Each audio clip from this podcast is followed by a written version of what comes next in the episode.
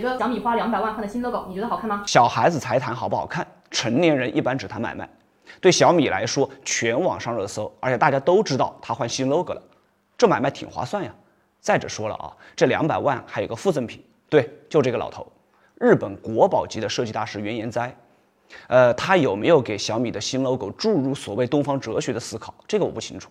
但是呢，大师都说好看，那你说好不好看？